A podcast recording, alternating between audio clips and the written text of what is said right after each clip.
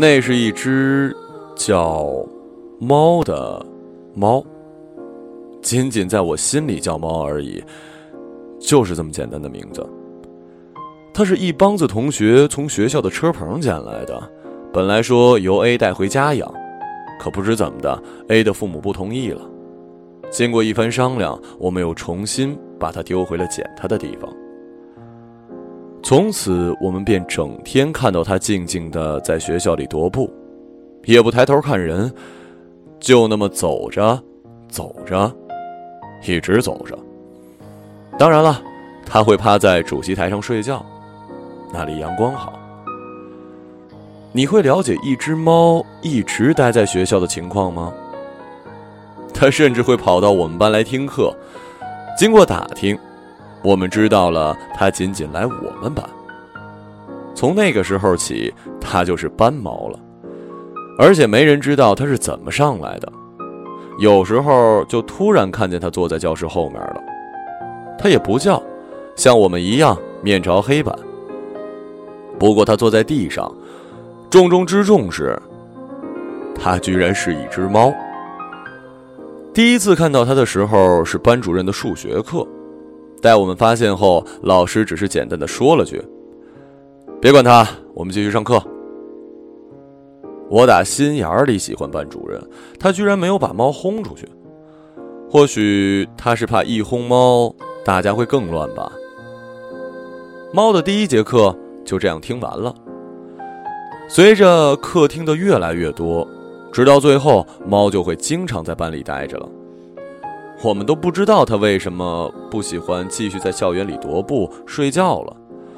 我们都巴望着猫可以坐在自己的旁边，这样就表明你可以抱着猫上这节课。第一个抱猫的人是我，虽然我不会抱，又不敢抱。可是我还是第一个抱猫的人。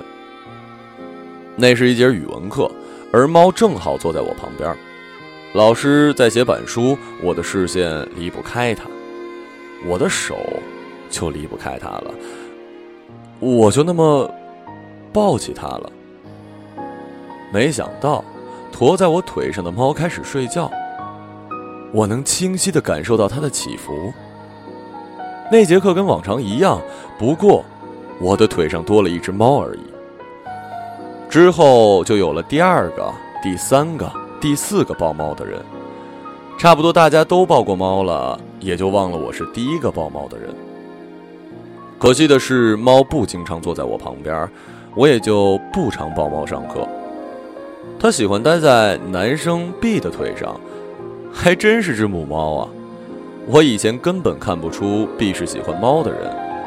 尽管我了解他，现在十有九次猫都坐在他的旁边，他也应猫的要求抱着猫，我们都默认了这是猫的要求，我就常常边看猫边上课，好在没有影响到成绩。猫也陪我们上体育课，哎，它当然不会做双杠动作、跳马、跑五十米，它只是在一旁卧着看着我们。每当到了女生八百、男生一千的时候，所有人都会杀气腾腾地看着猫，不知猫有没有看懂那杀气，反正他的目光不躲不闪，就像我经常喜欢盯着别人一样。到了自由活动的时间，男生甚至放弃打篮球来抢猫玩，我越发觉得猫很幸福。我们不知道猫会陪我们多久。只是享受和猫在一起的每一天。所有的班都羡慕我们班能有这么一只神奇的猫——斑猫。可是我真心不好意思提起，猫居然居然被他们叫成“瘪三”。别这样啊！我听到这俩字的第一反应。明明是只挺高贵的猫，为什么要叫瘪三呢？他们居然有脸说：“因为这是三班啊！”三班你妹！三班的猫叫瘪三，图什么呀？就叫猫，多好啊！还有一件事儿，猫从来都不曾叫过，关于这一点，我们甚是诧异。已养过猫的同学说，它要么是饿了，要么是要拉粑粑。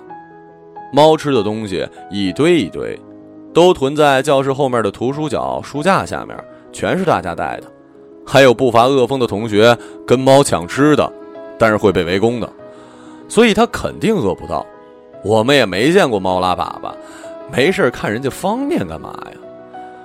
总之，到底我们没有听过猫的叫声。猫，就成了我们班级的一员。每当有人问我们班几个人时，我都会说：二十四个人加一只猫。说到猫，我总会笑个不停。